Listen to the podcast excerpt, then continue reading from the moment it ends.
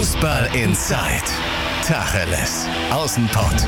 Der Fußball-Podcast mit den Experten von Funke Sport und den Lokalradios im Ruhrgebiet.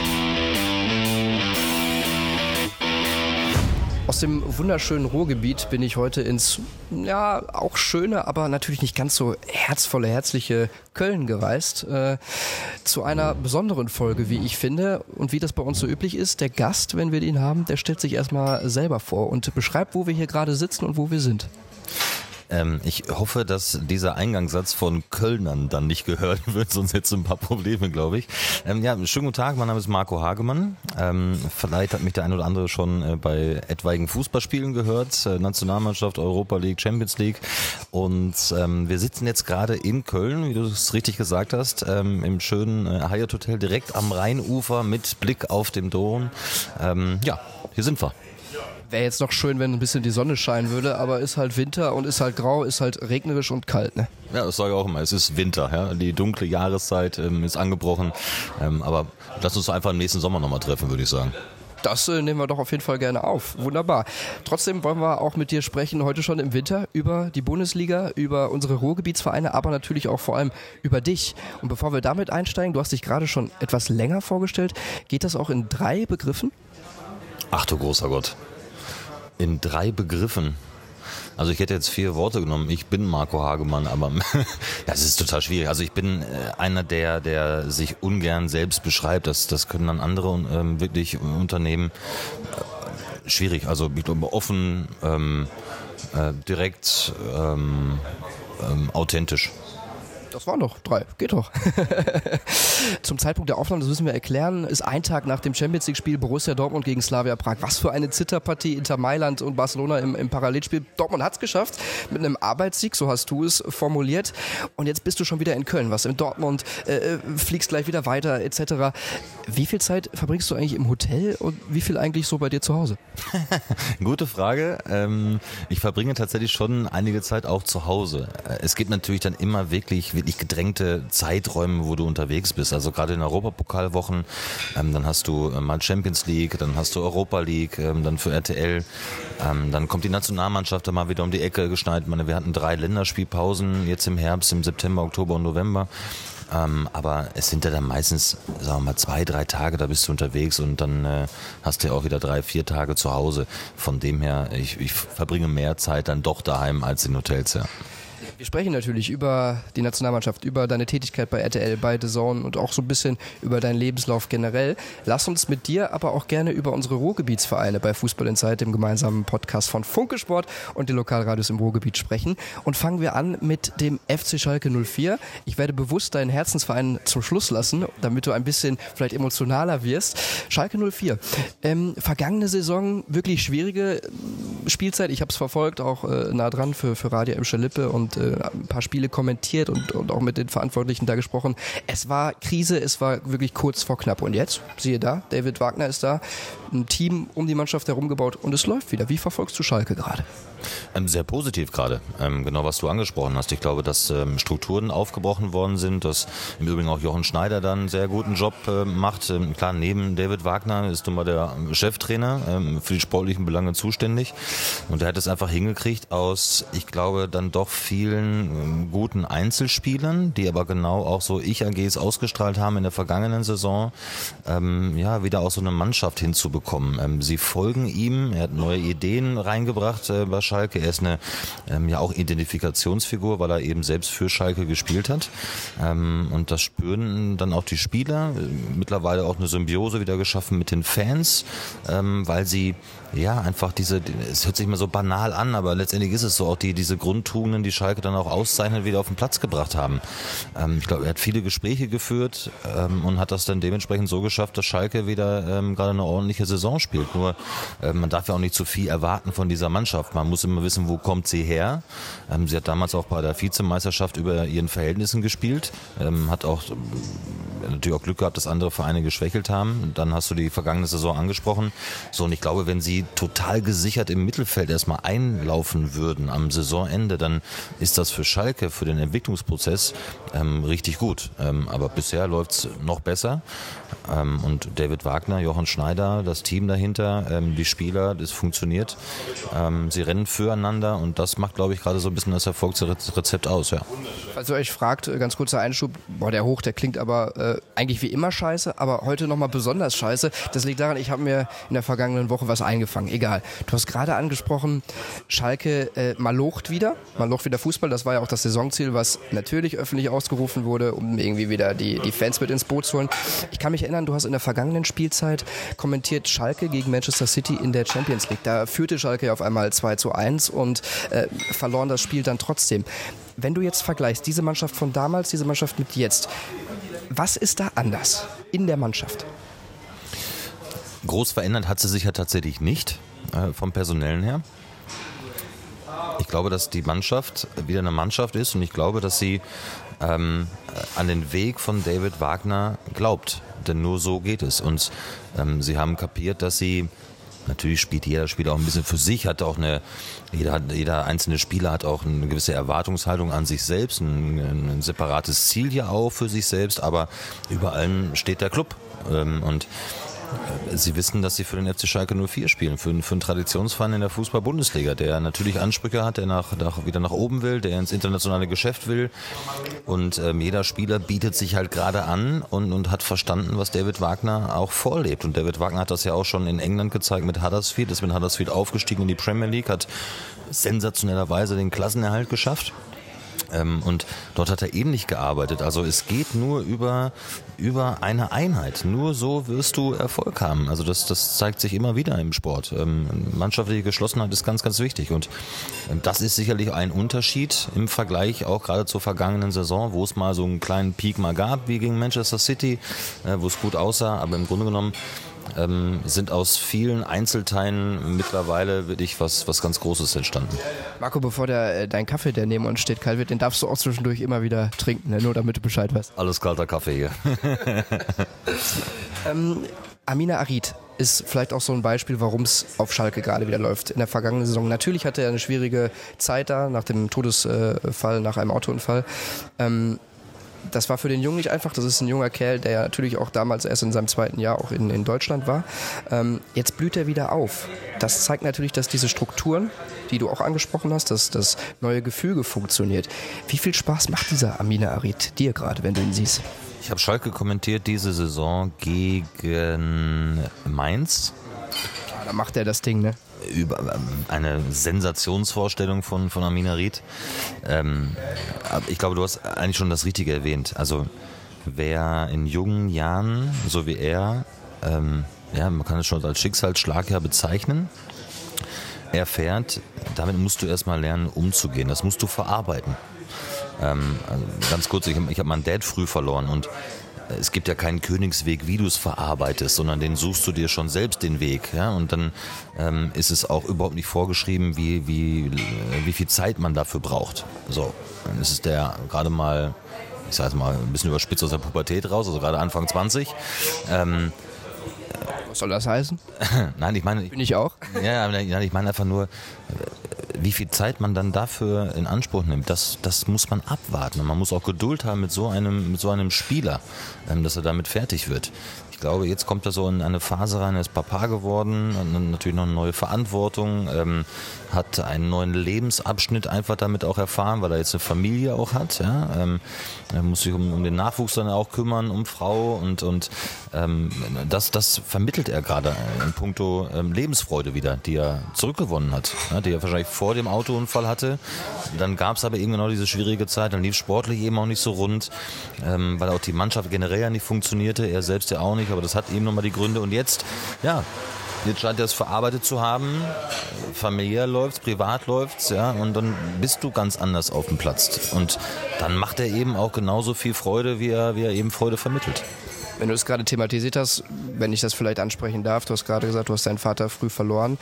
Wieso und wie hast du den Weg dann vielleicht daraus geschafft?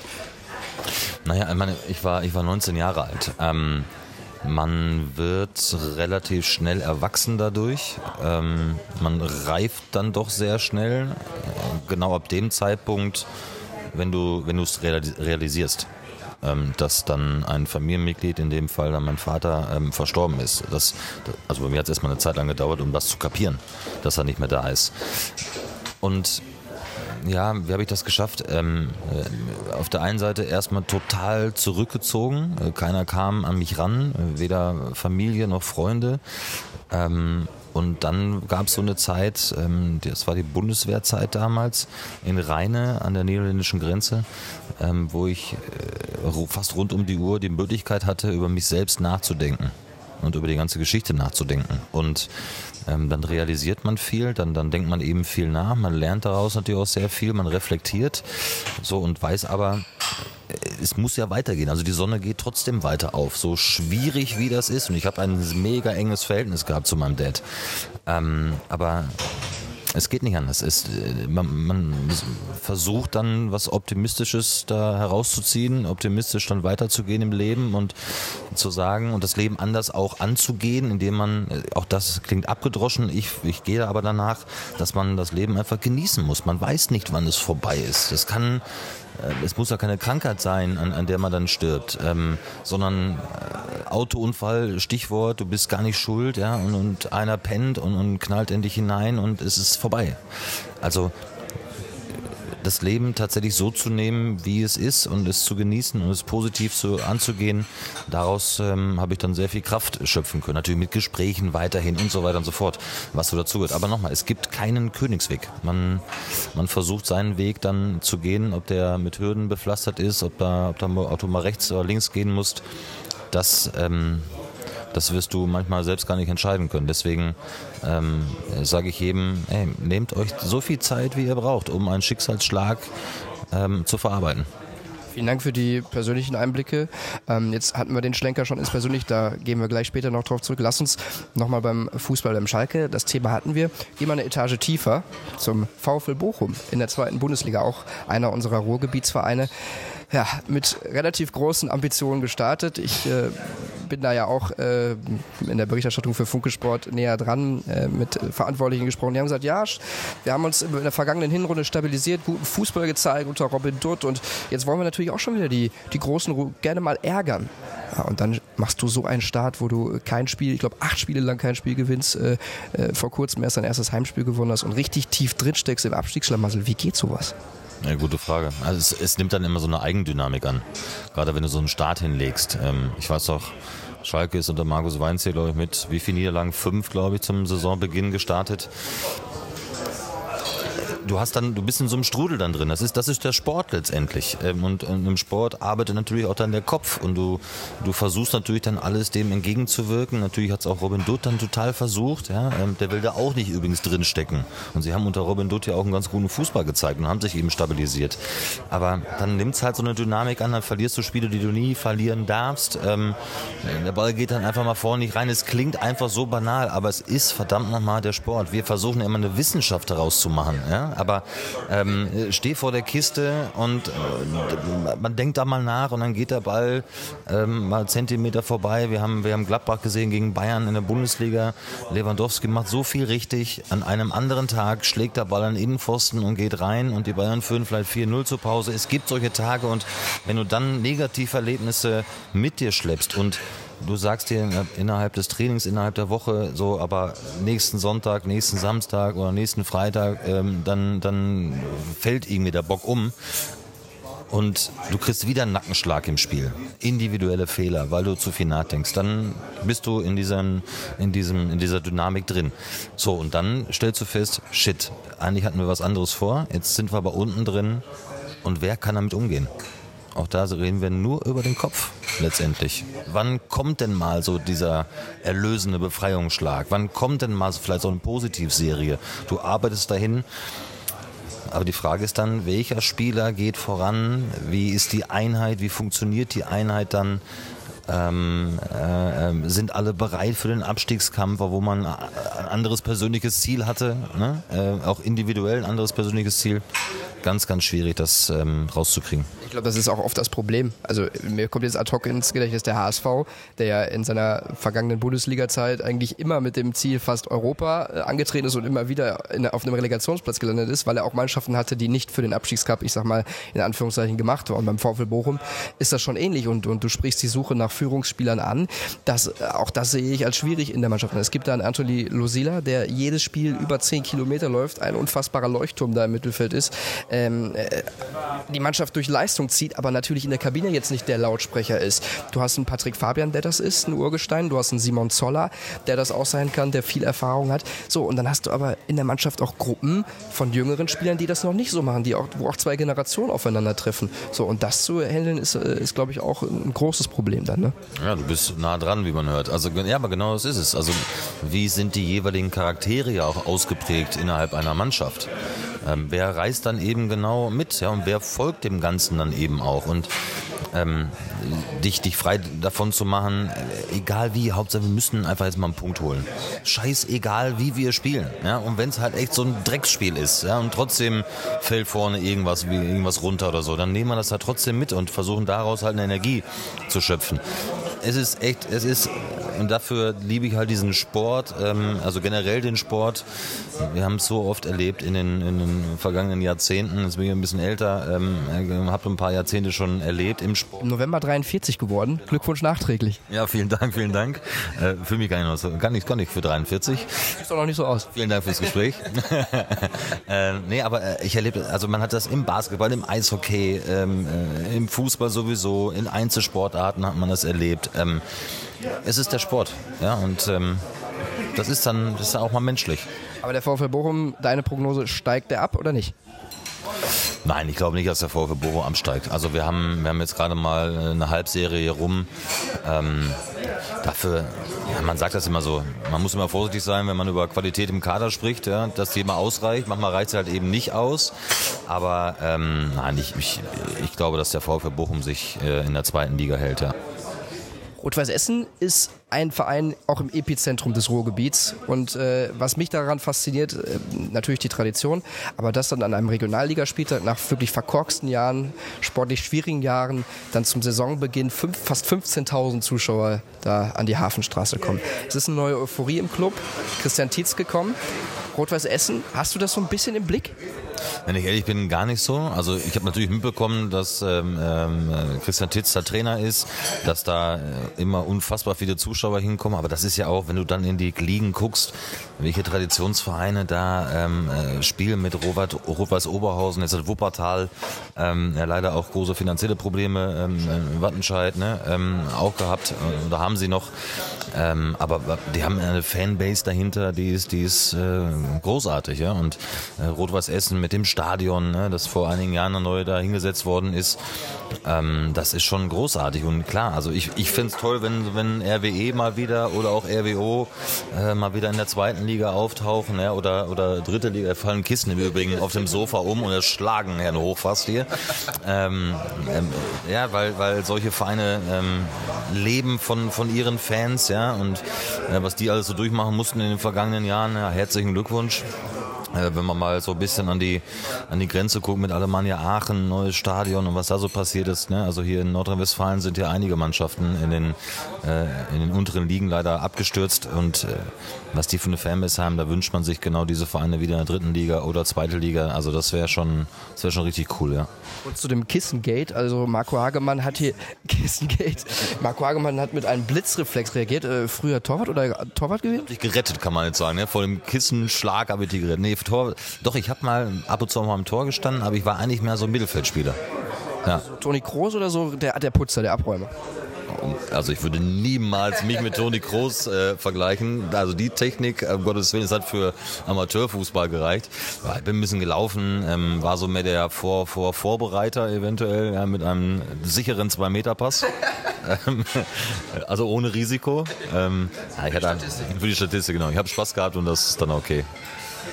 Jetzt kommen wir zu Borussia Dortmund. Das ist äh, der Verein, wo du auch selbst auf deiner Homepage schreibst, das ist mein Herzensverein. Warum eigentlich BVB? Ja, also mein Vater ähm, würde sagen, dass er in der fußballerischen Erziehung komplett versagt hat. Äh, weil Nicht der Schalker dann? Nee, nee, mein Vater ist Borussia Mönchengladbach-Fan gewesen ähm, und hat also die großen Zeiten ja von Gladbach auch miterlebt. Und ähm, ich komme ja aus der Nähe von Bielefeld, aus Schloss Heute Stukenbrock. Ähm, und Gütersloh, um genau zu sein. Im Kreis Gütersloh, genau, in Gütersloh geboren, genau. Und Dortmund ist ja nicht weit, 90 Kilometer. Und als Fünfjähriger hat mein Papa mich da, also ich war fünf, mein Papa mich mitgenommen ins Stadion, ins Westfalenstadion. Damals passten 40.000 rein, also nicht so wie heute äh, über 80. Und witzigerweise spielte Borussia Mönchengladbach in Dortmund und ein gewisser Frank Mill spielte für Gladbach damals noch und traf auch gegen den BVB. Und ich meine, Gladbach gewann sogar das Spiel. Trotzdem war Klein Hagemann vom Westfalenstadion überzeugt, von Schwarz-Gelb überzeugt und dementsprechend sind es jetzt ja, also 38 Jahre, äh, dass man diesem Verein äh, zugehörig ist, dass man den Verein verfolgt und ähm, ja, so ist man dann zu diesem Fußballclub gekommen. Ist das nicht irgendwie eine komische Saison im Moment? Ja, es ist eine total komische Saison. Ähm, ich habe mir selbst Gedanken gemacht, wo, woran es liegen könnte. Ähm, klar, es gibt einige Neuzugänge, die immer so einen gewissen Anlauf ja auch brauchen. Ähm, es gibt unfassbar hohe Erwartungen, äh, die hat Borussia Dortmund selbst formuliert, äh, mit, mit äh, dem Ziel Meister zu werden. Ähm, sie, sie schwanken einfach in, in ihren Leistungen. Sie zeigen häufig auch verschiedene Gesichter innerhalb auch äh, der Spiele, was total verblüffend ist. Ähm, konnten ihr Potenzial zu selten im Moment abrufen. Jetzt hat Lucia Favre sich ja gerade mal so ein bisschen auch von seiner ja, Sturheit ähm, taktischer Natur gelöst, indem er ja auch taktisch jetzt ein bisschen umgestellt hat, was einigen Spielern sehr gut zu Gesicht steht, wie Julian Brandt zum Beispiel, wie, wie auch Hazard, wie, wie Marco Reus, der jetzt so ein bisschen wieder so langsam in Form kommt. Ähm, aber es ist noch eine komische Saison, wenn man, wenn man faktisch alles betrachtet, dann würde ich sagen, naja, was habt ihr eigentlich alle? Tabellen Dritter, fünf Punkte hinter Gladbach, äh, Champions League Achtelfinale erreicht, im Pokal äh, weitergekommen, ist so alles gut. Also drei Wettbewerbe, alles easy. Nur, wenn man natürlich dann so ein bisschen in die Zwischenräume guckt, zehn Punkte weniger als in der vergangenen Bundesliga-Saison, dann kann man froh sein, dass keine Mannschaft entalt ist, dass die Bayern auch nicht so wirklich ähm, äh, da sind im Moment es ist noch eine, eine äh, inkonstante Saison äh, mit zu vielen Gesichtern, ähm, zu schnell auch irgendwie auch vom Umfeld, äh, glaube ich, schon den absoluten Tiefpunkt ausgerufen. Das begann so mit Union, als man da verlor. Also das, das schwankt mir noch alles zu sehr. Ja. Und äh, nach der ersten Halbzeit und dem 0 zu 3 Zwischenstand gegen Paderborn war ja eigentlich schon jedem klar, okay, das war's mit Lucien Favre. Ging dir das manchmal zu schnell, dass da in den Medien auch immer schon über Nachfolger spekuliert wurde? Ich meine, wir beide sind Teil dieser Branche, aber für meine Ges Begriffe war das, war das zu viel und zu schnell.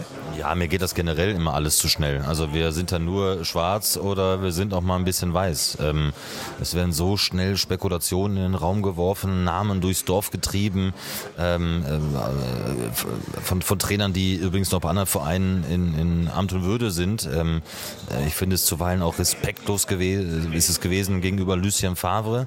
Ähm, der führt die Mannschaft zu Platz zwei. Na klar hat er mit der Mannschaft auch einen Vorsprung verdaddelt in der vergangenen Saison. Ähm, aber ihn als ein Trainer manchmal zu titulieren, der keinen Titel holen kann. Natürlich ist er, ist er nicht der emotionsgeladene ähm, äh, Wortakrobat. Ja, ähm, das wusste man ja, ne? Das wusste man da alles auch.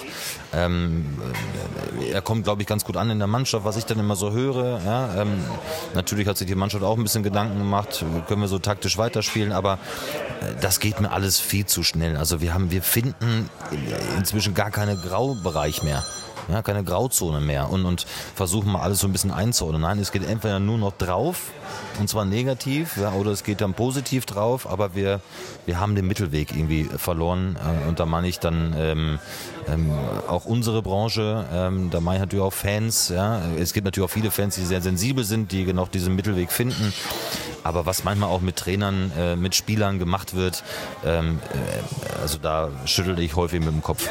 Woran liegt das, dass sich das so entwickelt hat? Ich meine, du hast vielleicht auch noch mehr den Vergleich als ich zu ja, ein paar Jahren davor, ohne das jetzt äh, abwerten zu meinen.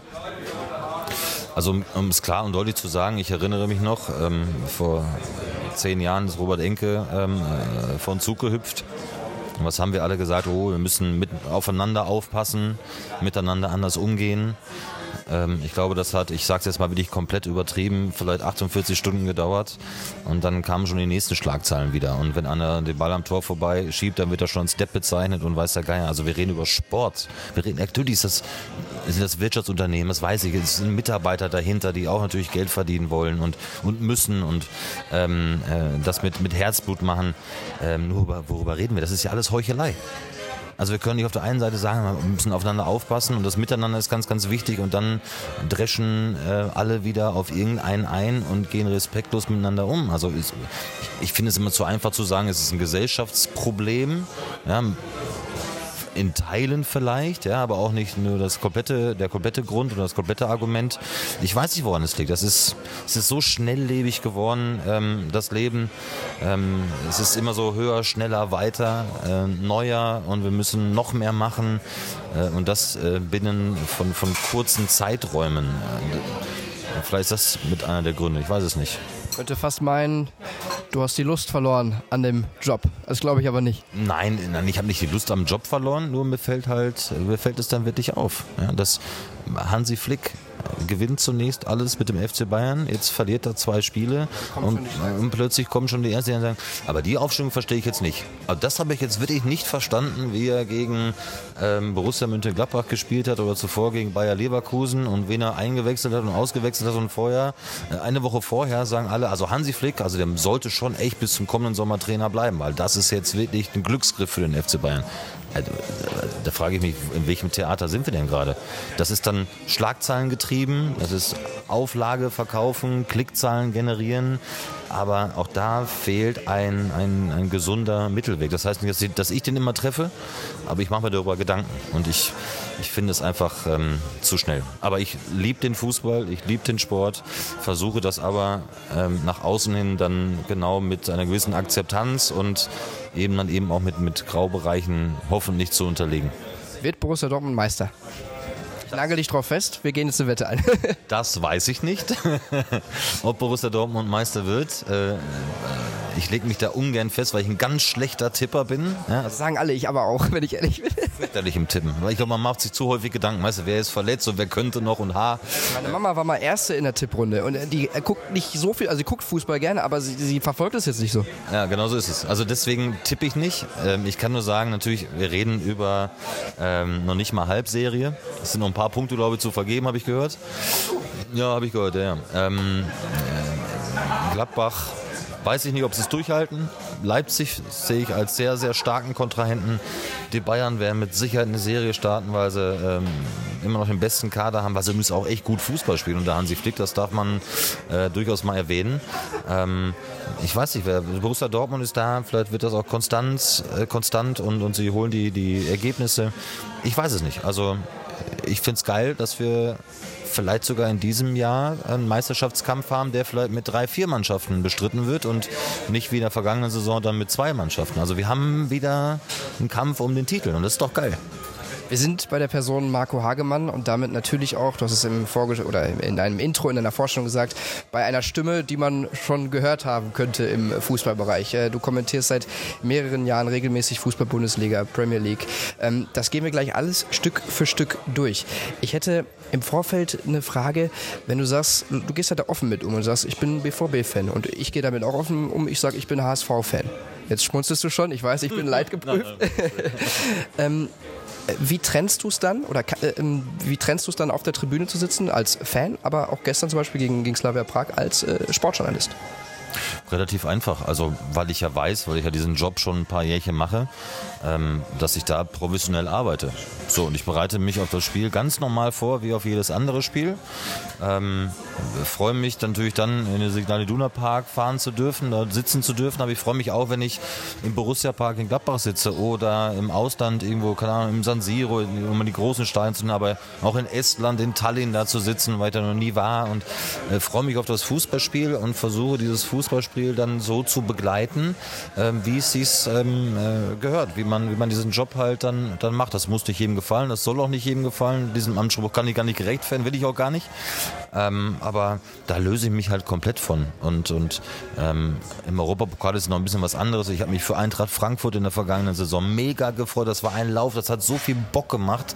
Da hätte man auch denken können, ist der Eintracht Frankfurt-Fan. Nein, aber solange du äh, den Gegner weiterhin noch respektierst. Und Slavia Prag war gestern bockstark. Und wenn das unentschieden ausgeht, dann dürfen wir uns alle nicht beschweren aus Borussia Dortmund Sicht, weil die waren, die sind raus aus Europa, spielen so rotzfrech und spielen das spielerisch auch richtig gut und das muss man dann auch würdigen. Und wenn du, wenn du das hinbekommst, dann ist da alles gut. Und dass Borussia Dortmund bisher weitergekommen ist, das freut mich dann natürlich als äh, Fan äh, dieses Clubs seit vielen Jahren, finde das super, aber ich kann das total trennen. Du hast gerade schon gesagt, du kommentierst auch äh, für Nitro die Europa League, zum Beispiel Gladbach, zum Beispiel Frankfurt mit Steffen Freund zusammen und hast diese fulminante Europareise von der Eintracht angesprochen. Ich kann mich erinnern, ich verfolge das natürlich auch, ich höre dich dann auch, dass es dann irgendwo auch mal, äh, glaube ich, auch äh, Kritik gab, was du gerade ansprichst. Da könnte man meinen, die sind jetzt Eintracht-Fans, dass dann Leute schreiben, äh, äh, deutsche Brille auf nur und äh, beim, beim Tor auch sich mal freuen. Hm, wie sehr nervt dich das? Weil, weil das ein Sportler auch ist mit Emotionen. Ja, nervt mich total, weil ähm, ich glaube, dass das sind genau die, die das dann kritisieren, die dann aber sagen, wenn die Spanier abgehen, ja, im Europapokal, weil die, die spanische Mannschaft weitergekommen ist, oder die Engländer und so weiter, oder die Italiener, die sagen dann, boah, das sind Emotionen, das ist ja Wahnsinn, das würde ich mir von unseren äh, deutschen Kommentatoren auch mal wünschen und so weiter. Dann machst du es, weil du es genauso fühlst, weil du diesen Sport liebst, ja, weil du äh, gewisse Dramaturgien dann auch erkennst und, und weißt, was dann auch in, in, in solchen Spielern abgeht. Ähm, nicht, weil ich auf dem Niveau gespielt habe, um Gottes Willen, aber man fühlt das ja irgendwie und dann heißt es, äh, das war ein bisschen deutsche Brille. Und du denkst ja mal, Warum, warum denn nicht? Also wir sind deutsche Kommentatoren und reden über den deutschen Fußball und freuen uns, wenn die deutsche Mannschaft im Europapokal dann weiterkommt. Nochmal, wenn du halt nicht vergisst, den Gegner dementsprechend zu würdigen und auch so zu bewerten, wie sich's gehört, wie sie halt dann auch gespielt haben. Aber wenn Eintracht Frankfurt so einen Lauf hat und ins Halbfinale der Europa League kommt, dann darf man sich doch, meine Güte, auch nochmal freuen. Ansonsten heißt es ja wieder, die deutschen Mannschaften sind so schlecht in Europa. Seit vielen, vielen Jahren kriegen ja gar nichts gebacken. Und jetzt marschiert eine Mannschaft ins Halbfinale, begeistert die ganze Republik und dann freust du dich mit und dann ist es auch nicht schön. Und da sind wir wieder bei Schwarz-Weiß. Da frage ich mich immer, ey Freunde, komm, dann, dann guckt bitte, äh, keine Ahnung, äh, bei allem Respekt Synchronschwimmen und so weiter oder, oder ähm, guckt ein bisschen Schach, kommt runter und ne, so. Fußball ist Emotion und das äh, lassen wir uns beide, also Steffen und ich, auf gar keinen Fall nehmen. Und wenn es Rot was Essen wäre oder es wäre Pusemuckels Erna und die kommen ins Halbfinale, dann würden wir genauso abgehen und uns genauso freuen, wie wir es mit Eintracht Frankfurt getan haben. Apropos abgehen, wir hören mal in was rein. Du weißt nicht, was kommt? Wir spielen es mal ab. Sie traut sich, sie traut sich und sie hat Matchball. Sie hat Matchball. Hören sich die Zuschauer an hier.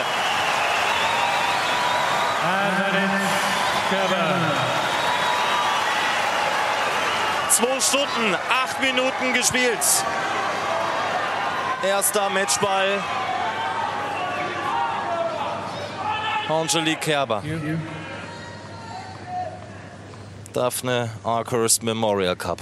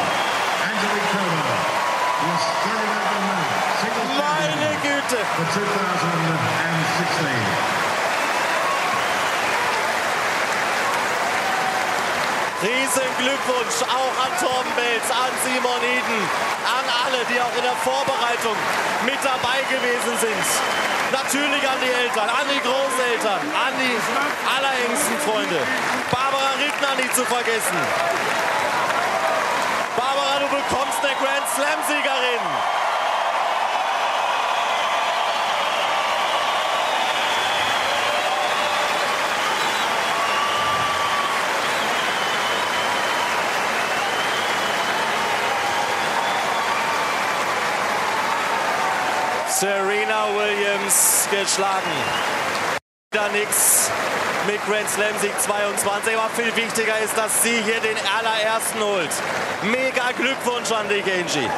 Riesig. So viel zum Eindruck. Angelique Kerber gewinnt die Australian Open und Marco Hagemann sitzt hier im Café und muss grinsen. Da haben wir ihn natürlich gerade gehört. Kannst du so mal mitnehmen in diesem Moment? Das kommt sofort wieder vors geistige Auge. Ähm, äh, das werde ich, das, das gehört zu den Top 3 ähm, Erlebnissen ähm, bislang in meiner beruflichen Karriere vor Ort zu sein in Melbourne, ähm, Angies Weg äh, mitbegleiten zu dürfen bis ins Finale ähm, und dann holt sie ihren ersten Grand Slam Sieg. Also, also ich werde das nicht vergessen, dass es ihr erster ähm, dann damals war und Angie wird natürlich ihren eigenen Grand Slam Sieg, den ersten Grand Slam Sieg auch nie vergessen gegen Serena Williams. Ähm, ich habe den ganzen dritten Satz damals in, in deutscher Zeit, weiß ja Samstagmorgen, äh, komplett gestanden in der Kommentatorenkabine ähm, in Melbourne auf dem Center Court. Bin hin und her gewippt, ähm, hatte, weiß ich, 28 Gänsehautmomente, hab mitgefiebert, mitgelitten. Ähm, äh, ich war da so mit drin und, und als sie es dann äh, gerockt hat, äh, ich glaube Serena schiebt den Ball da ins Aus, äh, welche Emotionen dann da äh, mit mir durchgingen und äh, allen voran bei Angie. Ich, ich, ich kenne ihren Physiotherapeuten damals ganz gut, Simon Eden, ähm, ihren damaligen Coach natürlich auch. Ähm, ja, das war Wahnsinn. Das, ich habe unfassbar viele Nachrichten danach bekommen. wir hatten bei Eurosport damals, glaube ich, bis zu drei Millionen Zuschauer am Samstagmorgen. Ähm, damals im, es war noch Januar, glaube ich, oder war schon Anfang Februar. Danach wurden, glaube ich, die Handballer ja auch noch Weltmeister, wenn ich mich nicht irre. Oder davor, ich weiß es gar nicht mehr. Ähm, ein, un, ein unglaublicher ähm, Moment. Das ist ein Karrierehöhepunkt, den du, ja, den du vielleicht dann einmal in deinem, deinem Leben bekommst. Ähm, dank Angie Kerber, weil die hat, sie hat dafür gesorgt, diesen Moment. Und weil das Ereignis macht dann letztendlich einen Kommentar. Und dann habe ich mich einfach gehen lassen, einfach nur das rausgebrüllt, was ich wahrscheinlich auch zu Hause dann gemacht hätte. Weißt du, also da gibt's ja, ich, ich überlege mir ja nie was. Ja, das kommt ja dann spontan. Das war äh, eine unfassbare Zeit. Diese. Kann man vielleicht jetzt noch Gänsehaut, ne? Ja, immer wieder. Also ich habe es natürlich schon ein paar Mal gehört und ähm, äh, wenn ich diese Szenen sehe, wie, wie Angie sich da gefreut hat, ich meine, die arbeitet so hart darauf hin, ähm, und dann kommt sie halt gegen die große Favoritin, gegen die große Serena Williams, die auf dem Weg war, Steffi Grafs Rekord äh, zu brechen an Grand Slam-Titeln, äh, die auch durchs Turnier marschiert ist. Angie war fast schon raus, in, in, ich glaube, es war die erste Runde. Ähm, um Gottes Willen, haben wir gesagt, was, was ist da los? Und dann haut sie sich so ins Turnier rein und gewinnt das dann letztendlich. Äh, mega. Also äh, danke Angie für äh, diesen geilen Moment und für meinen ganz persönlichen Höhepunkt. Hast dafür 2017 auch den äh, deutschen Fernsehpreis äh, gewonnen. Da erinnere ich mich noch an die Szene. Äh, das kommt natürlich, das, du machst den Job nicht, um, um Preise zu gewinnen. Das passiert dann durch diesen Moment. Das hast du auch gerade schon thematisiert. Aber auch das war wahrscheinlich ein Moment, äh, den man auch erst später realisiert. Ja, weil er total überraschend kam. Also wir wurden ja dominiert als beste Sportsendung bei Eurosport. Angie hat ja in diesem Jahr ähm, 2016 ja zwei Grand Slams geholt. Äh, damals auch dann in New York bei den US Open und dann ähm, wurden wir plötzlich nominiert. Und dann dachten wir schon, geil. Also als Sp äh, Sportsender, ja, Spartensender, äh, Eurosport nominiert für den Deutschen Fernsehpreis, das war schon ein Erfolg. Und dann sind wir nach Düsseldorf dann gefahren und ähm, unsere beiden anderen äh, nominierten äh, Kontrahenten, in Anführungsstrichen, waren die Kollegen von RTL. Und ich war damals schon bei RTL. Mit Formel 1 waren sie nominiert. Äh, und die ARD ähm, eben mit Handball. Und wir haben gesagt, komm, also geil hier zu sein ja, und hier, Schauspieler hier und den mal zu sehen und so weiter. ist ganz Mal ein cool. Bierchen trinken. Mal ein Bierchen ein Gin Tonic trinken, herrlich. Oh, lieber Gin Tonic. Ja, ja, ja, äh, das zu genießen. Und dann waren die, wir waren, die Sportler waren hinten im Saal so positioniert, aber durchgemischt, was ich ganz cool fand. Also auch neben ARD-Kollegen zu sitzen und oder zwischen RTL und so weiter. So, und dann kam irgendwann der Moment, Stefan Halaschka war unter anderem einer der, der Laudatoren. Und die Saalkamera, also die sozusagen den Film des Deutschen Fernsehpreises ähm, aufgenommen hat, die stand bei den RTL-Kollegen. So, und ich habe zu meinem Berater gesagt, ähm, ich so, guck mal hier, RTL gemacht das, aber ist trotzdem geil. So, dann sitze ich da so, Das ist dann dadurch, werden die auch safe dann. die wurden ja gebrieft, dachte ich halt. Das Kamerateam will ja Emotionen einfangen. Und die standen halt bei den RTL-Kollegen, bei den Formel-1-Kollegen. So, und dann, ich glaube, Steffen hat es dann, Halaschka hat es da vorgelesen, ja, der Deutsche Fernsehpreis 2017 in der Kategorie Beste Sportsendung geht an Eurosport. Und ich glaube, es waren. Ich wollte schon applaudieren für RTL. Genau, es war, glaube ich, eine Verzögerung von einigen Sekunden. Bis du es gerade mal, weißt du was? Was mein Berater, der tippt mich so, ne, hallo, eure Schwulen, völlig schon aber ausflippen und so. Und dann denkst du, ach du Schande, was ist denn da los? Und Andreas von Thien, ein RTL-Kollege von den Nachrichten, saß mir gegenüber und wir nahmen den Preis in Empfang. Äh, Johannes Beck-Kerner kam aus der ersten Reihe und, und hatte mich dann in den Arm genommen, weil wir uns äh, seit ein paar Jahren kennen. Ähm, und dann kam ich zurück zum Tisch und Andreas von Thien sagte dann so zu mir, Hagi, mein Spitzname, dein Gesicht eben gerade bei der Verkündung. Unbezahlbar. Unbezahlbar. Daran merkte man auch, dass die Kollegen sich auch gefreut haben. Ja, ähm, das war. Ähm, auch, auch die ARD-Kollegen kamen dann sofort. Florian Nass, der damals das Finale der Handballer kommentierte, ein super Kollege, ich höre ihn total gerne. Ähm, also es war mega Fair Play, das ist dann auch so Sport, da war keiner neidisch aufeinander. Ähm, und was natürlich danach passierte, kann sich jeder vorstellen. Ähm, gab dann halt dann doch noch so zwei Gin Tonic und ähm, Aber danach ging es auch ins Bett, ne? ging sofort ins Bett, absolut, ja. Ähm, ja klar, wir haben natürlich die Kuh fliegen lassen, logischerweise. Ähm, aber das ist ein großartiger Moment gewesen und ähm, ja, tolle, tolles 2016, tolles 2017, ja. Ich hoffe, dass du aber trotzdem noch was von dem Abend weißt. Dann hinterher, oder? Ja, ich weiß es noch. Ich weiß nur, dass ein, äh, unser Produktionsverantwortlicher von Eurosport, der war auch mit dabei, Freddy, äh, Freddy Jean. Ähm, äh, wir sind dann zum, äh, zur Garderobe. Mit, der ist relativ schwer, dieser deutsche Fernsehpreis. Und sind Garderobe und haben gesagt, dürfen wir den abgeben ganz kurz? Und dann sagte der, ja klar, dafür alles vorbereitet. Und pass ja drauf auf, haben wir gesagt. Also wir kommen wieder. Ja, wir brauchen mal nur die Hand frei für ein Glas Gin Tonic. Ähm, Ich dachte für, für die Tanzmoves. äh, Nein, äh, Freestyle. Also ich möchte jetzt nicht zum Alkohol äh, trinken aufrufen, aber äh, ich hoffe, ihr ähm, alle verstehen das. Und dann haben wir den Pokal dann oder diese, diese Trophäe da abgegeben, den Deutschen Fernsehpreis und äh, haben sehr lange gefeiert und ähm, äh, Freddy wollte schon zum Taxi gehen. Ich so, Freddy, hast du nie was vergessen? Und er hat natürlich dann, ja, äh, musste ihn kurz darauf aufmerksam machen, hat dann aber am nächsten Morgen gesagt, sollt ihr was sagen, ja? Ich habe sogar mit dieser Trophäe geschlafen.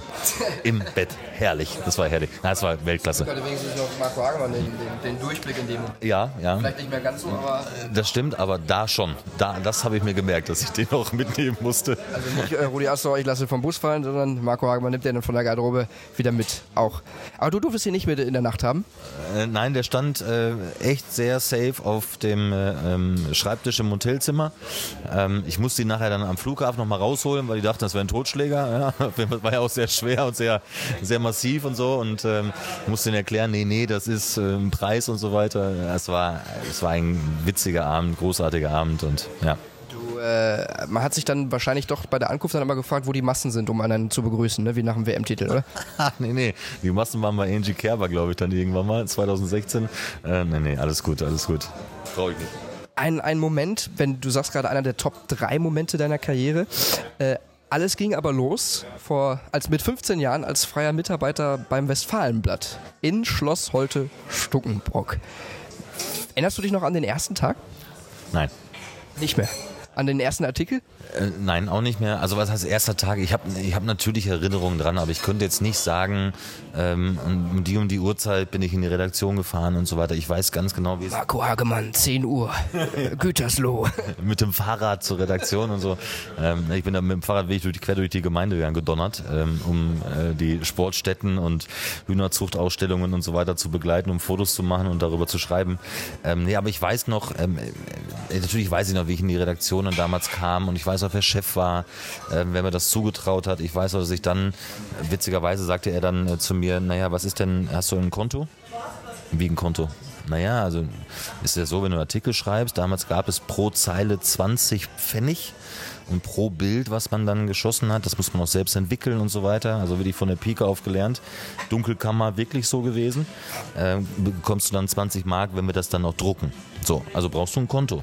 20 Mark fürs, fürs Bild oder für insgesamt dann? Nee, nee, 20 Mark fürs Bild und je nach, also Zeile, dann 20 Pfennig pro Zeile. So. Ich so, ähm, Konto, also ich hätte ein Sparbuch.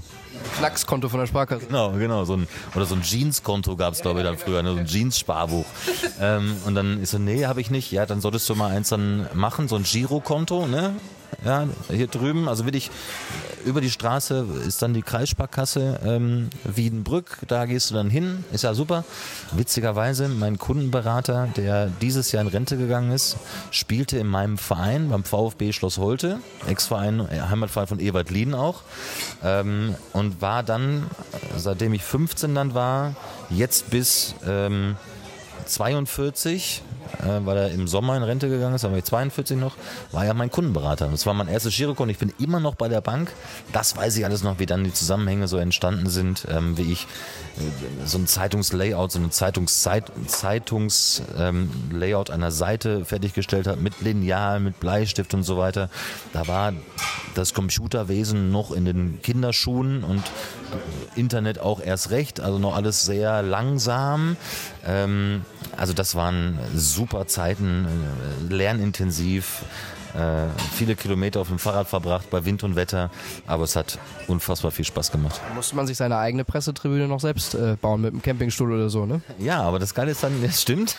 oder man saß auf seinem ähm, äh, Koffer, wo der Fotoapparat drin war und so und äh, hielt dann so den Regenschirm in der einen Hand und das schwere Gerät in der anderen Hand, weil die Fotoapparate damals mit den Objektiven, ich hatte jetzt nicht so ein mega großes Objektiv wie heutzutage die Fotografen oder damals ja auch schon, aber es war trotzdem eine schwere Kamera ähm, und man hat dann die Daumen gedrückt, bitte, bitte lass das Bild scharf gewesen sein und man konnte es ja nicht sofort angucken, so wie heute. Ähm, Filmwechsel und so weiter und so fort. Also äh, war eine Weltklasse-Zeit, die ich, die ich niemals vergessen werde. Knippst du heute noch gerne? Ja, aber heute mehr mit dem Smartphone dann. Ähm, hab das mit der Kamera nie so wirklich verfolgt. Ähm, nee, das, das nicht mehr. Nee. Bei 20 Mark für ein Bild, da hätte man sich schon mal äh, hinterklemmen können, ne? Ja, und witzigerweise war es dann irgendwann so, es gab Monate, ähm, wir haben ja auch noch selbst gespielt, sowohl Fußball als auch Tennis, ähm, aber ich hab, es gab Monate, da habe ich während der Schulzeit, ja, es war mal, es war noch mal in der Spitzenzeit so 1500 D-Mark. Ja? Und meine Eltern schluckten dann auch erstmal dreimal, ähm, als ich ihnen die Frage gestellt habe, was ist denn diesem oder mit Taschengeld? Und dann sagten diese mal, hast du so noch alle? Wenn du verdienst 1500 D-Mark bei der Zeitung, wir so Taschengeld haben, mein Freundchen, das läuft so nicht. Ich so, oh, schade. Man konnte ja versuchen, ein bisschen handeln und so. Ähm, das, das war natürlich ein, ein, ein Verdienst neben der Schule. Äh, das war natürlich sehr sensationell. Da konnte man sich schon einiges zurücklegen für einen Führerschein, äh, der dann ja ein paar Jahre später folgte. Ähm, das war schon ganz cool, ja. Es ging dann weiter äh, zum NDR-Praktiker Radio Bielefeld äh, und dann äh, müssen wir jetzt gar nicht alles en Detail besprechen, aber es gibt dann einen Sender, den ich bei dir gefunden habe, Radio SGR FM Ipswich. Mhm. Was war da los? Ja, da war ich, ähm, ich glaube, es waren es war eine Woche oder zwei Wochen, das weiß ich gar nicht mehr. Bei einer Gastfamilie ähm, gelebt in, in Ipswich. So, so einen Austausch gemacht? Genau, genau.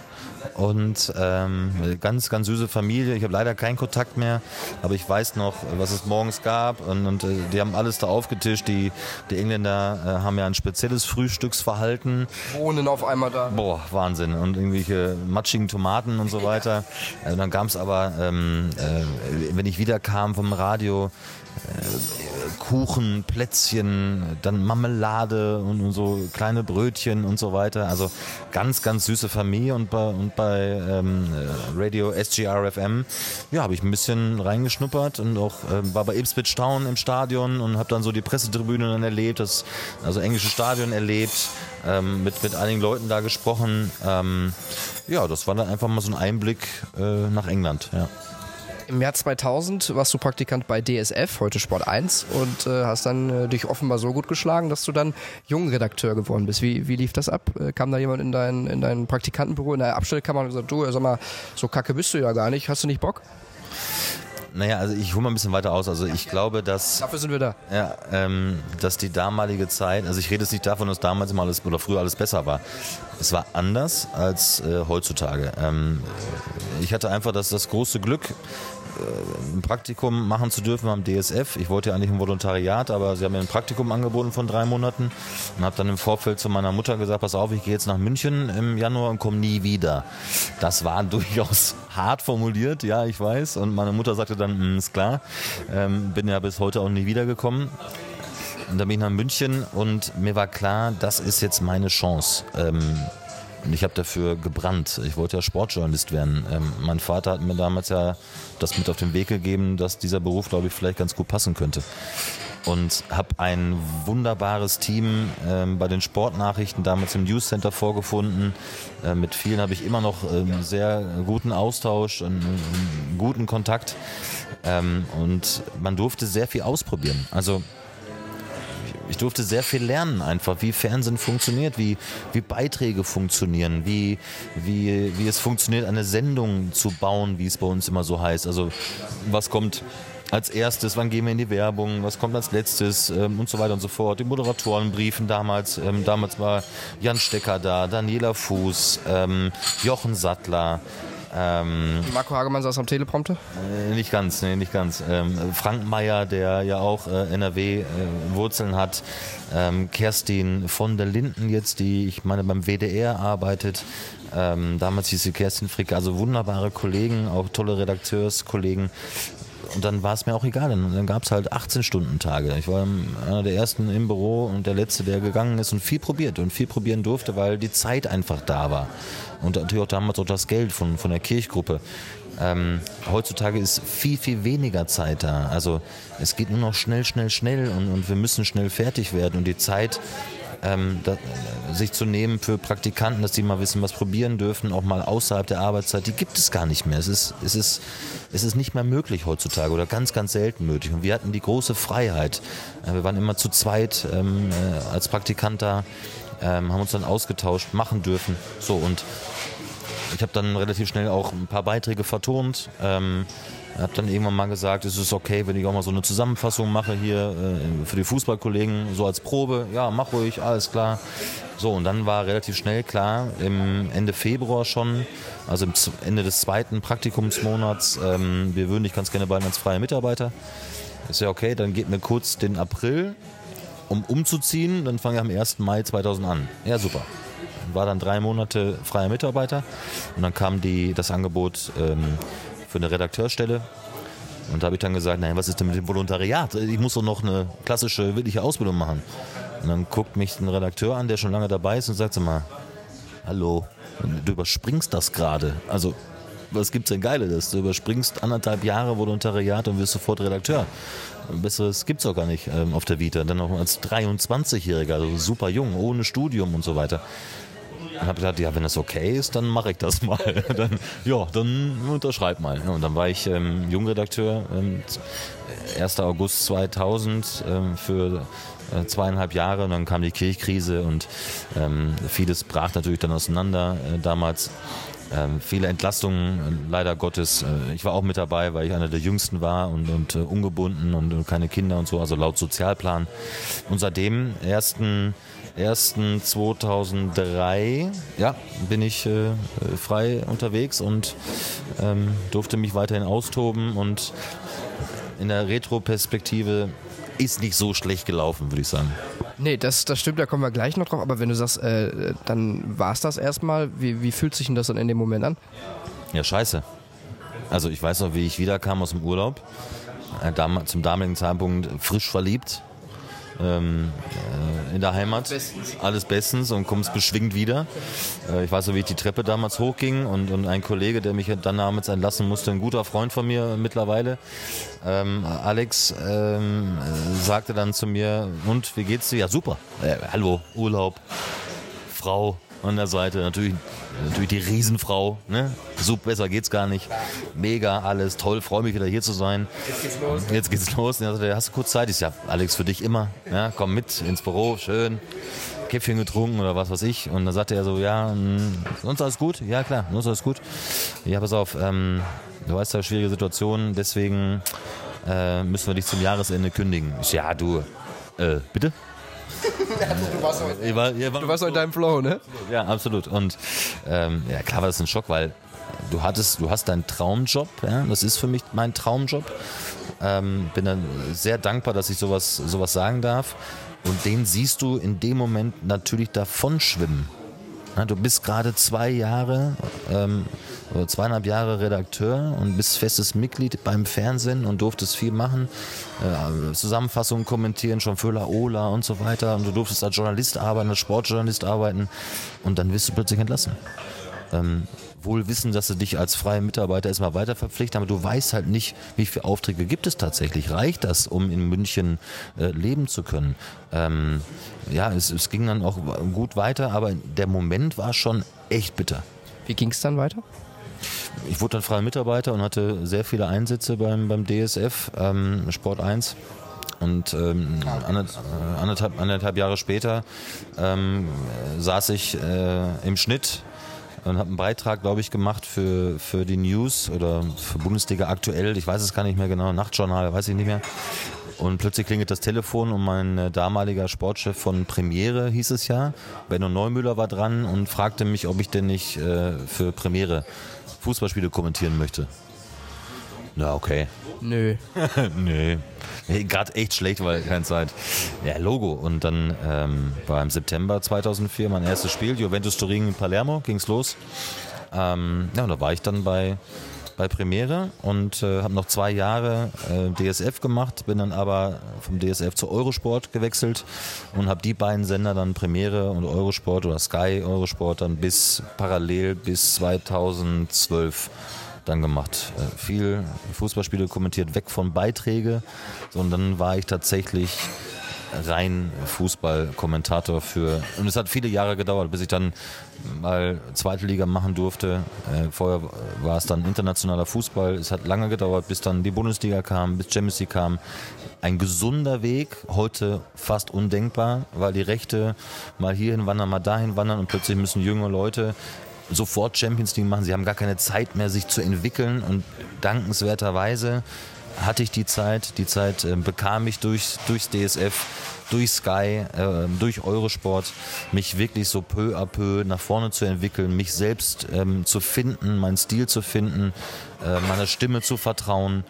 Ähm, mich sprachlich zu entwickeln, ein super gesunder Weg. Ähm, danke, äh, dass man mir den ermöglicht hat ich sehe das mittlerweile so. Ich habe ähm, äh, vor einigen Tagen ähm, junge Kollegen von The Zone äh, mal ein Feedback gegeben. Ähm, den Weg muss man jetzt nicht komplett mitgehen, aber es gibt ja so gewisse Basics oder so. Man könnte sagen, pass auf, achte doch mal da drauf. Was die da mitnehmen, ist, ist natürlich deren eigene äh, Sache. Aber ähm, da ich jetzt das fast seit 20 Jahre mache und, und viele Blicke auch in verschiedene Bereiche ja hatte, also nicht nur kommentieren, sondern eben wie funktioniert eine Sendung, wie funktioniert ein Beitrag, Interviews, Moderation, ähm, äh, ganz banale Dinge.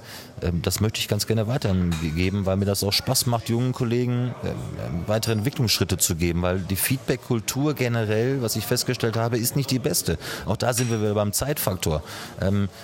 Es geht viel auf Quantität, ja, ähm, viel, viele Inhalte, das, das muss alles erledigt werden und ähm, gerade junge Kollegen, die lechzen nach Feedback, aber ich lechze natürlich auch noch weiterhin nach Feedback. Und äh, aufgrund des Zeitmangels vieler ähm, Chefs und Führungspersönlichkeiten total nachvollziehbar, ähm, ist leider auch dann hier und da zu wenig Feedback ähm, gegeben. Und da bin ich einer der Ersten, der sagt, äh, wenn ich helfen kann, wenn es auch meine Zeit erlaubt, weil ich ja auch viel unterwegs bin, ist ja auch klar, ja, gehört da dazu. Ich bin ja nicht in Rente, sondern muss auch ein paar Fußballspiele vorbereiten und kommentieren. Da mache ich das gerne, weil ich ähm, ähm, ein Stück auch gerne weitergebe ähm, und habe keine Angst, dass, dass ich äh, links oder rechts überholt werden könnte von irgendeinem. Darüber mache ich mir gar keine Gedanken, sondern ich freue mich ja, wenn äh, junge Kollegen sagen, ey cool und vielen Dank und ähm, von dir nehme ich mir sehr gerne Feedback an. Das freut mich doch, ist doch ein super, super schönes Gefühl und, und ähm, bin da mega dankbar dafür. Und wir und ich freue mich, dass du hier heute bei uns äh, zu Gast bist im Podcast. Zehn Jahre Premiere beziehungsweise Sky. Ich habe äh, einen guten Kollegen von dir angehauen und wir schauen uns jetzt mal, ich weiß, ihr könnt es nicht sehen da draußen, aber ich kann es ja mal beschreiben. Wir sehen ja ein Bild. ja, okay. Marco Hagemann lacht schon. Vielleicht kannst du es vielleicht kannst ja mal selber schreiben. Was, was sehen wir denn da? Ja, das ähm, war 2012 ähm, während der Europameisterschaft. Und ähm, Rollo Fuhrmann ähm, hat mich irgendwann mal gefragt, weil er für äh, darf er die Hotelkette nennen? Darf man das? Ja. Sehr gut, okay. Ähm, wir sind ein Podcast, wir, wir hauen einfach raus. Robinson Club in der Türkei in Şamjuva. Jetzt werden einige, an, äh, einige sagen, oh oh, es war alles harmlos, es war echt fußballlastig. Äh, schöner Club. Ja, man muss auch sagen, Marco Hagemann hat dann Wasser in der Hand, also, ne? Ich habe ein Wasser in der Hand zu dem Zeitpunkt, stimmt, es war sehr warm. und Rollo sagte irgendwann so zu mir, du hast nicht Bock, ich bin da, äh, moderiere da ein bisschen für den Robinson Club, komm doch mal vorbei. Ich hatte nichts anderes zu tun, als zu sagen, ja, ich komme vorbei und plötzlich ähm, sind wir da mitten im Fußballfieber, EM-Fieber und äh, wir haben zwei äh, interessante Mützen auf. Ja, in Schwarz-Rot-Gold, genau. ja. Ähm, man, die einen sagen, du hast ein Mützengesicht, der andere sagen, du hast gar kein Mützengesicht. Ich finde, die Mütze geht gar nicht. Aber Rollo, Rollo steht sie. Rollo kann alles tragen, finde ich da gehe ich komplett mit. Schöne Grüße an Rollo. Äh, falls ihr euch jetzt dieses Bild gerne nochmal genauer anschauen wollt, dann äh, schreibt mir einfach oder schreibt, schreibt Marco einfach. Dann bei Bedarf äh, schicken wir euch das dann. Zehn Jahre Sky, dann aber, du hast es auch schon angesprochen, der Schritt, sag ich mal, weg, zu, auch zu Eurosport. Äh, hinterher kam The Zone dazu, RTL dazu. Warum dieser Schritt? War vielleicht das auch der Moment, wo du sagst, ich wage jetzt noch mal was, um, um noch mehr zu erreichen? Ähm, das ist ja schon eine Komfortzone, die du da auch ein bisschen verlassen hast, ne? Ja, ja klar. Also das hat auch äh, die, die, die, Entscheidungsfindung, der Prozess, der hat auch angedauert. Ähm, da habe ich mir schon ähm, wirklich Zeit genommen, um das zu entscheiden. Weil ich ja wusste, okay, äh, keine Bundesliga mehr, keine Champions League mehr. Ähm, äh, aber zu einem anderen Sender zu gehen, nämlich unbedingt wollte, weil er mir das Angebot unterbreitete, die Nationalmannschaft zu kommentieren, und zwar RTL. Ähm, und dann machst du dir schon deine Gedanken, äh, Nationalmannschaft zu kommentieren. Das ist natürlich schon eine Ehre. Ähm, und das dann auch eben noch in jungen Jahren, dann mit 38, ähm, so früh die Nationalmannschaft dann begleiten zu dürfen. Äh, während einer Europameisterschafts- und oder Weltmeisterschaftsqualifikation. Ähm, das war äh, eine Situation, von der ich sagen würde, dass die hat mich gereizt irgendwie. Wohl wissend, es geht nur eins. Also äh, Sky und RTL wäre nicht gegangen, ähm, weil Sky das nicht wollte. Ähm, es geht um Exklusivität und so weiter. So. Und dann habe ich mir das überlegt und, und ähm, habe dann, äh, weil ich ja dann zwei Jahre komplett nur bei Sky exklusiv unter Vertrag war, bin ich zu meinem alten Eurosport-Chef gegangen und habe gesagt, ist es okay, wenn ich bei euch neben RTL arbeite? Und er sagte, du, kannst, du bist jederzeit willkommen und let's go. Und dann war das klar dass ich gesagt habe, ich nutze und ich will diese neue Chance, ich möchte neue Kollegen kennenlernen, ich möchte ähm, ein anderes Umfeld mal kennenlernen. Ich habe so Bock auf die Nationalmannschaft. Ähm, natürlich ging es auch ein bisschen um mehr, ein bisschen mehr Öffentlichkeit. Es ist ein Free-TV-Sender, frei empfangbar, großer Sender, der große Events schon gemacht hat mit sowieso Formel 1, äh, immer ja noch äh, mit Skispringen, mit Champions League, mit Weltmeisterschaft, mit Boxen, Klitschko, wir erinnern uns alle, mit Tennis früher, äh, Gerd Schipanski, Gott hab ihn selig, einer der, der besten Tenniskommentatoren, die, die ich äh, kennenlernen durfte. Da habe ich Lust zu. Und habe ein Team vorgefunden hier in Köln, einen Sender vorgefunden, ähm, äh, großartig, das sage ich jetzt nicht, weil ich für den Sender arbeite. Ich habe auch bei, bei The Zone ein tolles Team oder bei Eurosport ein tolles Team gehabt, auch bei Sky. Aber hier, wie ich aufgenommen worden bin als komplett Externer in einer Redaktion, die seit gefühlt Jahrhunderten zusammenarbeitet, was für eine Loyalität, was für eine, ein Gegenkommen, was für ein Vertrauen ähm, in, in deine, ja, in die Arbeit, die du da vorher gemacht hast und die du hoffentlich dann auch äh, bei RTL versuchst umzusetzen, ähm, großartig. Und äh, ich bereue den Schritt natürlich überhaupt nicht, bereue gar nichts im Leben, äh, weil es alles Erfahrungswerte sind und bin total happy mit der Entscheidung. Aber eine sehr, sehr schwierige, weil ich natürlich auch bei Sky sehr viel lernen durfte, ähm, unglaublich viel machen durfte. Äh, ich würde lügen, wenn ich nicht sagen würde, ähm, so zwei Herzen, die natürlich dann in der Brust geschlagen haben. Aber vielleicht muss, muss man sich irgendwann mal auch mal für was Neues entscheiden. Dann gehe ich mal durch. Es kam dann nach diesem Schritt Eurosport, The Zone, Kicker TV, äh, RTL. Dann hat Eurosport noch die äh, Fußball-Bundesliga übertragen und bekommen. War das irgendwann zu viel? Du hast ja dann auch gesagt, Eurosport mache ich jetzt erstmal nicht mehr. Ja, es war zu viel. Ähm, ganz klar. Jetzt auch mal rein äh, bezogen auf deine Person. Ja, ja, total. Ähm, das Arbeitspensum war enorm. Und du stellst dir natürlich irgendwann mal die Frage, ähm, natürlich auch zusammen mit, mit deiner Familie oder auch einfach mit meinem Berater Sascha Fabian, ähm, musst du auf drei Hochzeiten rumspringen, wo ich habe mich mit allen dreien und, und, ich identifiziere mich auch immer noch dann eben mit den Sendern, für die ich arbeite. Und zwar zu 100 Prozent stehe ich hinter dieser, diesen Entscheidungen und hinter diesen Sendern. Nur, ähm, es ist schon ein bisschen schräg, wenn man überlegt, freitags machst du Bundesliga vor Eurosport, dann am Wochenende Samstag oder Sonntag kommentierst du für The Zone und, und montags bist du vielleicht bei 100% Bundesliga bei Nitro oder hast Dienstags von mir aus Nationalmannschaft vor der Brust für RTL. Ähm, ähm, alles drei ging dann einfach nicht mehr. Also dann auch mal ein bisschen ausdünnen, ein bisschen mehr Zeit auch für sich selbst haben ähm, weil das Pensum so, so immens war, weil man es jedem so recht machen wollte und ähm, ich wollte das nicht mehr. Ich wollte äh, nur noch auf zwei dann gehen, das reicht, äh, damit nicht irgendwann mal auch gesagt wird, mal Hagemann, machst du eigentlich alles? Musst du eigentlich alles machen? Ja, wenn jetzt noch, keine Ahnung, Asia TV anruft, machst du es auch noch, ja, oder äh, keine Ahnung, Kassel Brauxel TV und los geht's. Ähm, es stimmt ja auch. Ja? Also es geht nicht. Also das hat man ja auch, wenn ich ehrlich bin, dann schon auch mal gehört, so von anderen, oh, schon, schon wieder Hagemann, ne? Das war vielleicht dann auch so, da hast du dich dann auch selber so gefühlt, ne? Ja, absolut, ja. Also manchmal ist weniger sogar etwas mehr. Man theoretisch, äh, war nicht der Fall, das war ja auch alles besprochen, aber kommt man dann gewissen, mit bei sich selber in einen gewissen Interessenskonflikt oder war das eher nicht so? Nee, das war nicht gar nicht so, weil ich habe ja alles so geliebt, äh, was ich da gemacht habe. Ob das, äh, es ist tatsächlich so, Frauen-Bundesliga war, Frauen-Champions League bei Eurosport. Ich habe ich hab das geliebt, mit den Verantwortlichen zu sprechen, weil es durch was ganz anderes ist, als mit, mit Bundesligisten zu sprechen. Die, die sind ja dankbar dafür.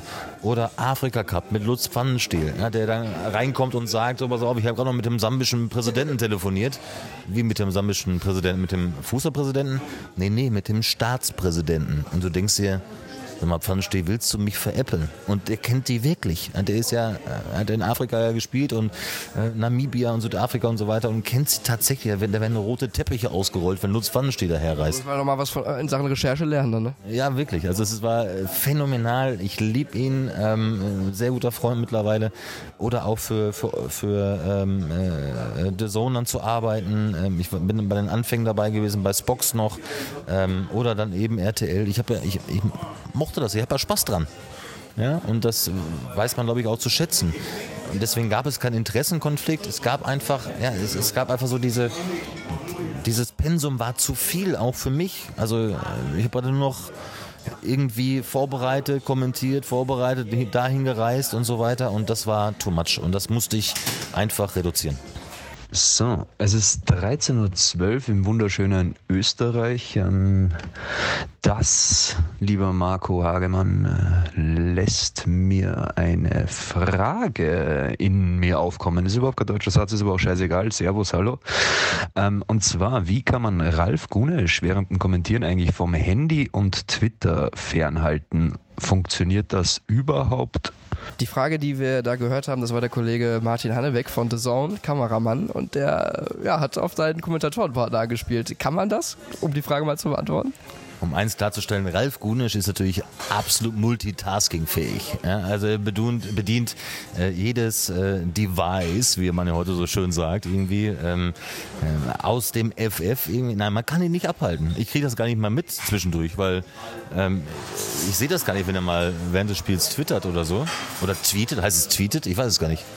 Wir sagen ich, ich setze einen Tweet ab, aber ich twittere. Twittere, ne? Ja. Würde ich so sagen. Wir sagen es einfach so. Wir twittern. Ähm, nee, ich kann, ich will ihn auch gar nicht abhalten. Ähm, nee, also man hält, man kann ihn nicht abhalten. Er macht das, was er will, glaube ich. Ja. Du arbeitest bei The Zone. Du hast äh, für, ich, ich glaube, seit 2016, ist das richtig? Nagel mich nicht fest. Nee, es ist ja eigentlich Schon länger? etwas länger, war vorher Spox und so. Ähm, The Zone gibt es seit 2016, ja. Ähm, aber vorher haben wir schon äh, für Spox äh, auch spanische Liga mal äh, aus, äh, aus einem Büro kommentiert und so weiter, ja.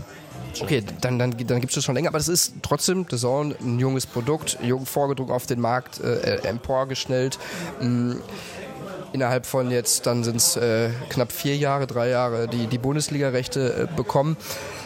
Was würdest du sagen, warum ist Zone so erfolgreich? Weil, Warum hast, sorry, und warum hast du dich auch für diesen Weg mitentschieden? naja, weil es spannend ist, ähm, bei, einem, bei einem kleinen Baby erstmal mit dabei zu sein, um zu sehen, wie es dann wächst. Weil The Zone ist erfolgreich, weil sie unglaublich viele Rechte haben. Ähm, wir sehen es ja auch global, ja. Ähm, aber wenn man sich die Plattform anschaut, es gibt ja nicht nur Fußball, sondern ähm, äh, American Sports äh, mit, mit, mit NBA, mit NFL, mit Baseball, mit Motorsport, Boxen. Ähm, jetzt mit der Kooperation zusammen mit Eurosport kann man über The Zone ja auch den Wintersport verfolgen, also Eurosport-Programm. Man hat ähm, das Eurosport-Bundesliga-Paket damit auch erworben und überträgt dann Champions League, Europa League. Also das ist eine unglaubliche Vielfalt. Ähm, ich glaube auch, dass ähm, The Zone erfolgreich ist, weil man sich rein, wenn man über Fußball spricht, rein auf den Fußball konzentriert. Boulevardthemen interessieren dann nicht. Wir, wir gehen rein auf die, auf die äh, faktischen äh, Dinge im Fußball. Ähm, wir sind kurz und knapp, wir haben keinen zweistündigen Vorlauf. Ja, wir, wir reden sofort dann äh, über das Entsprechende. Ähm, wir bilden das Ereignis ab ähm, und ich glaube, dass das mögen ähm, die Zuschauer, äh, weil äh, es ein bisschen anders ist. Natürlich auch keine alles nicht neu erfunden. Es gab es alles schon, auch Experte. Bei Sky zum Beispiel ist der Vorlauf ja äh, länger. So, ne? Das ist ein anderes Modell. Ja, und auch eine, vielleicht auch eine andere Zielgruppe. Ähm, aber äh, einen Co-Kommentator gab es 1990 schon, Gerd Rubenbauer mit Kalle Rummenigge bei der Fußball-WM in Italien. Also es ist jetzt nicht alles neu erfunden, aber es ist mal wieder ein anderer Weg und auch viele, in Anführungsstrichen, das war ich völlig ähm, oder nicht despektierlich, viele neue Namen, junge Kollegen, die sich entwickeln können, die vielleicht eine andere Sprache sprechen, ähm, die anders zu den Zuschauern sprechen. Und das, glaube ich, ist äh, mit einer der ähm, Erfolgswege, die The Zone gerade so gegangen ist. Aber sie leben natürlich wirklich vom Inhalt, ist ja ganz klar. Siehst du dich da noch als, als Teil der Generation, die neu kommt, oder eher noch nicht, eher nicht mehr? Nee, mittlerweile nicht mehr. Wenn man das 20 Jahre macht, dann ist man schon ein bisschen länger dabei und vielleicht etabliert. Ähm, aber man verfolgt den Weg der jungen, der jungen Kollegen. Und ich finde es ja auch gut, es muss ja auch nachkommen. Ist doch gar keine Frage. Ist doch schön, wenn dann auch Talente da sind, Nachwuchs da ist, ähm, die diesen, diesen Job, diesen, diesen Sport oder generell den Sport auch cool finden und geil finden und, und dafür alles geben und Leidenschaft und Herz zeigen. Ich muss es tun. Beim Spiel, nochmal zur Erklärung, Aufzeichnung, gestern war Champions League, Dortmund gegen Prag. Da gab es, was völlig normal ist, beim jungen Produkt technische Probleme. Im Streaming vor allen Dingen ist das ja auch äh, ein Feld, was es die ganze Zeit in der Fußballberichterstattung nicht gab. Äh, das Pay-TV, aber dieser Stream im Internet, das ist was Neues. Da muss man, habe ich, zu, ich zum Beispiel Verständnis dafür, dass das manchmal ruckelt. Klar, ich bezahle mein Geld, als, als wenn ich jetzt als Zuschauer spreche, da erwarte ich, dass es läuft, aber das kann mal passieren. So, und dann war es äh, gestern der Fall und du hast das mit einem Augenzwinkern gelöst und gesagt, das Spiel ist rasant, äh, da muss erstmal ein TV-Bild erstmal hinterherkommen. Und selbst dafür gab es ja dann negative Reaktionen. Da packst du dir da an den Kopf? Gab es? Die, ja, auf Social Media gab es äh, äh, das, das, äh, das, dieses Ironische, was du damit verkörpern wolltest, wurde so ausgelegt von wegen, äh, es kann ja nicht sein, äh, wir bezahlen ja unser Geld und äh, ja. Naja, was soll ich dazu sagen? Was soll ich dazu sagen? Also, Es gibt auch ein paar Artikel jetzt schon darüber, ich weiß nicht, ob du das gelesen hast. nee, habe ich nicht, nee. Ja. Es ist, mir fehlen da echt die Worte. Ja, also ich habe mich dafür entschuldigt, Genau. für die technischen Probleme. Und ähm, ich weiß, dass Ironie äh, manchmal nicht ankommt, äh, bei dem einen oder anderen nicht verstanden wird, äh, ein Augenzwinkern. Ich weiß auch, dass äh, also Ironie natürlich auch zu vermitteln auch schwierig ist, ja. Und natürlich bin ich da sensibel und ich weiß, dass es nervig ist. Also ich habe selber den Fall gehabt, als Dortmund gegen Bayern spielte in München und Sky große Probleme hatte. Ich habe mich darüber auch geärgert. Aber und ich, ich zahle übrigens auch da Geld dafür. Ich zahle auch für The Zone Geld und für Sky und GEZ und so weiter. Und ich verstehe diesen Ärger, wenn man sich auf ein Spiel freut. Aber es sind technische Probleme, die kann, können mal passieren. Ähm, und gibt es echt nichts Schlimmeres auf der Welt? Gibt es nichts Schlimmeres auf der Welt? Der Sohn kostet im Übrigen 9,99 Euro, wenn man ein Jahresabo abgeschlossen hat. Ein Zehner.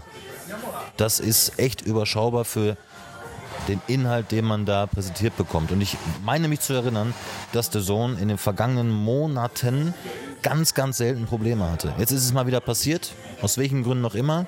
Es ist Technik und wir stecken da nicht drin. Ähm, und man sollte auch mal die Kirche im Dorf lassen und äh, wenn, man, wenn man das nochmal kritisiert, eine Ironie kritisiert, und ich meinte das echt nicht böse, logischerweise nicht, sondern habe es echt mit dem Augenzwinkern gemeint. Ja, und wenn, wenn einige meinen, auch Kollegen von Zeitungen und so weiter, sie müssten das kritisieren, ja, bitte, dann äh, scheinen viele Leute keine anderen Probleme zu haben. Du bist auch jemand, der äh, mal auch reagiert, wenn es etwas gegen, nicht, nicht immer, aber ich erinnere mich an den Fall, da hast du äh, die, ein Foto aus dem Liverpool-Stadion, glaube ich, getwittert oder gepostet. Und da gab es dann auch, äh, wie kann man denn dann Liverpool kommentieren? Das, das Thema hatten wir ja schon. Da gab es Reaktionen, dass, dass, äh, da reagierst du dann auch drauf und stellst dich der Kritik für mich auch unverständlich. Ähm, aber was ich bei dir gemerkt habe, ist, dass du, du bist zwar aktiv auf Instagram, Twitter, ähm, Facebook weiß ich gerade gar nicht, aber du hast dich da ein bisschen mehr zurückgezogen über die Zeit, ne? Du machst nicht mehr allzu viel da, oder? Weil es dir auf die Nerven geht? Nee, es geht mir nicht auf die Nerven. Ähm, ich reagiere auch mittlerweile ganz, ganz selten auf sowas. Ich reagiere übrigens auch sehr selten auf, du bist der beste Kommentator. Ja, das muss man auch mal ganz klar sagen. Entschuldigung, ich will, das, genau, das, das gibt es natürlich auch. Ja. ja, aber es ist, da muss man auch so einen Mittelweg auch da finden, eine Balance finden. Da reagiere ich auch gar nicht drauf und weiß das einzuschätzen. Ähm, ja, ich habe es ein bisschen, ein bisschen zurückgefahren, weil mich genau diese äh, so, soziale, äh, ist es sozial überhaupt? Man weiß es gar nicht tatsächlich hier und da ein bisschen angenervt hat. Auch da reden wir über Schwarz und Weiß. Ähm, und häufig habe ich den Eindruck, dass es echt nur negativ ist. Ich brauche mich da nicht präsentieren. Ich bin nicht auf der Jagd nach Followeranzahlen und äh, nach Bestätigung im, im Internet ähm, mit einer Welt, die ja nicht wirklich real ist. Ich liebe lieber die Konversation dann face to face, äh, so wie ja, so wie heute auch. Ähm, deswegen habe ich das ein bisschen zurückgefahren. Ähm, lass doch hier und da ein bisschen was raus und, und, und mach das auch gerne und mach das auch weiterhin Spaß. Nur ähm, was da manchmal geschrieben wird, ähm, auch, auch gegenüber anderen Kollegen, gegenüber anderen Themen, ähm, das geht mir echt manchmal so gegen den Strich, das ist der Wahnsinn. Ja, klar, haben wir, natürlich sind wir in einer gewissen Weise in der Öffentlichkeit, ja. Ähm, es ist ja auch alles schön und gut. Und übrigens machen wir auch Fehler. Das ist übrigens auch menschlich. Wenn ich Spieler verwechsel, es kann passieren. Letztens, ich habe auch Post bekommen, ich hätte immer Brands gesagt bei der Nationalmannschaft. Vielleicht kommt das dann so rüber, Brand wenn man dann Mikro, weißt du, dass der Julian Brandt heißt, weiß ich im Übrigen, ähm, wo du dann denkst, habt ihr nichts anderes zu tun, als da in der Anonymität Leute zu beschimpfen, Kollegen äh, zu beschimpfen. Äh, ich finde das unsäglich und deswegen habe ich mich auch ein bisschen zurückgezogen. Und wenn man Ironie nicht mehr versteht, wenn man das auch noch krumm nimmt, ja Freunde, äh, dann bitte, dann ist es irgendwann schwierig. Schade, wir sind schon so gut wie am Schluss unseres Podcasts. Ich könnte jetzt noch sehr, sehr lange weiter mit dir sprechen, aber ähm, natürlich muss sowas auch mal ein Ende haben. Wie sagt man, alles hat ein Ende, Nodi? Die Wurst hat zwei, ne? Richtig, 100 Punkte, also auch das Quiz gewonnen. Wir machen zum Abschluss eine Schnellfragerunde und äh, blicken da vielleicht auch mal so ein bisschen äh, nochmal weiter auf, auf dein Freizeitleben. Ähm, ich habe ein Bild gesehen vom Kollegen Dirk Adam, Bananenflanke auf Twitter, der ähm, gesagt hat, der, der dich auch länger, länger kennt, guter Freund von dir ist, äh, irgendwie zusammen beim, beim Skifahren. Deshalb die Frage, Schnellfragerunde und immer möglichst kurz äh, beantworten. Marco Hagemann beim Après-Ski macht? ähm, Marco Hagemann beim Après-Ski ähm, macht äh, hier und da ein paar Tänzchen. Wie sehen die aus? Verrate ich nicht. Der perfekte Freizeittag in deinem Leben sieht wie aus? Ähm, ausschlafen, ähm, ähm, ein bisschen Sport machen, ähm, ein bisschen aufs Sofa legen, äh, vielleicht ein bisschen Sport gucken, ähm, gute Freunde treffen, äh, früh ins Bett ausschlafen. Ruhrgebiet ist für mich? Stück Heimat, äh, auch wenn ich aus Ostwestfalen komme. Aber im Ruhrgebiet war ich häufig und bin ich häufig. Ähm, ja, es ist Nordrhein-Westfalen generell, ist, ist meine, meine Heimat. Vielen, vielen Dank, Marco. Hat mir sehr großen Spaß gemacht, aber die abschließenden Worte gebühren dir. Ähm, erstmal vielen, vielen Dank, hat mir auch großen Spaß gemacht. Ähm, ich hoffe, dass, dass alle ähm, dem Fußball weiterhin so treu bleiben ähm, und natürlich einen riesen gesunden Rutsch ins neue Jahr und äh, vor allen Dingen Gesundheit. Das ist, glaube ich, das alles Entscheidende äh, für jeden Einzelnen und natürlich für alle direkten Familienangehörigen, für, für die Freunde. Das ist das Aller, Allerwichtigste. Fußball Inside, der Fußball-Podcast mit den Experten von Funke Sport und den Lokalradios im Ruhrgebiet.